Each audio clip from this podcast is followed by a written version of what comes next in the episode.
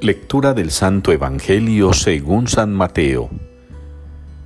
En aquel tiempo, paseando Jesús junto al mar de Galilea, vio a dos hermanos, a Simón llamado Pedro y a Andrés, que estaban echando la red en el mar, pues eran pescadores. Les dijo, Venid en pos de mí y os haré pescadores de hombres.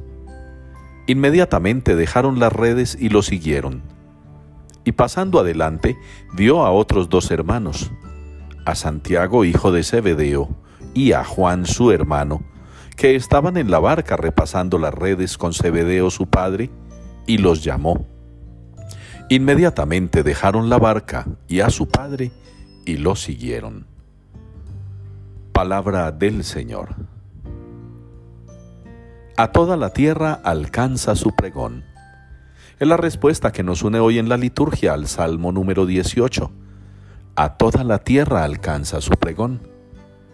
Ya hemos repetido en muchas ocasiones durante el año que este salmo especialmente lo proclamamos con esta respuesta cuando celebramos la memoria, la fiesta de los apóstoles, aquellos doce que el Señor se escogió y que junto a otros discípulos conformaron ese pequeño grupo que se encargó de anunciar el mensaje de la salvación a todo el mundo conocido.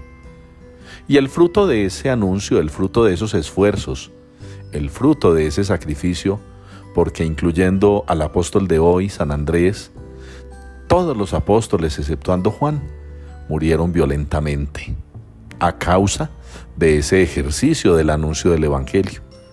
Murieron violentamente porque no tuvieron miedo de dar la vida para anunciar la salvación, para anunciar su experiencia de Jesucristo. Eso es a lo que el Señor llama en el Evangelio de hoy ser pescador de hombres. Él los eligió para que pescaran hombres, para que tiraran la red del anuncio, del testimonio y pudieran recoger para Dios Padre muchos hombres que creyendo se conviertan y convirtiéndose alcancen la santidad. Esa debería ser la meta nuestra como cristianos también. No tenemos que volvernos misioneros ni misioneras. No tenemos que salir por el mundo predicando, no tenemos que abandonar la vida cotidiana que tenemos.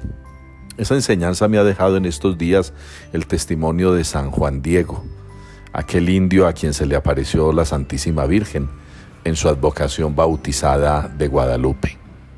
Él no estaba dedicándose solamente a los rezos y a las súplicas. Él no se encerró en un convento ni en un monasterio. Él no abandonó su vida cotidiana. No. Se dedicó con una vida de fe y de prácticas espirituales y sacramentales a dar testimonio de ese amor de Dios que experimentó en el anuncio recibido por los misioneros. Qué bueno que ustedes y yo también entonces, con este ejemplo que les acabo de poner, y con el ejemplo de San Andrés el Apóstol, seamos capaces de buscar todas las formas posibles de dar testimonio del Señor, de anunciar el Evangelio desde la cotidianidad, desde la vida diaria, desde cada una de las cosas que hacemos, desde cada uno de los trabajos que desempeñamos, desde cada uno de nuestros oficios. Podemos ser pescadores de hombres también, pero necesitamos dar testimonio del Señor, necesitamos dar testimonio de la resurrección, Necesitamos dar testimonio de la presencia real de Cristo en la Eucaristía. Debemos dar testimonio de la presencia del Espíritu Santo en nuestras existencias. Ojalá ustedes y yo entonces conjuguemos la fe con la práctica, conjuguemos el creer con el actuar, para que la gente que no cree porque nos ve rezando, pueda creer porque nos ve actuando, porque nos ve haciendo, porque nos ve imitando a Jesús que pasó por el mundo haciendo el bien.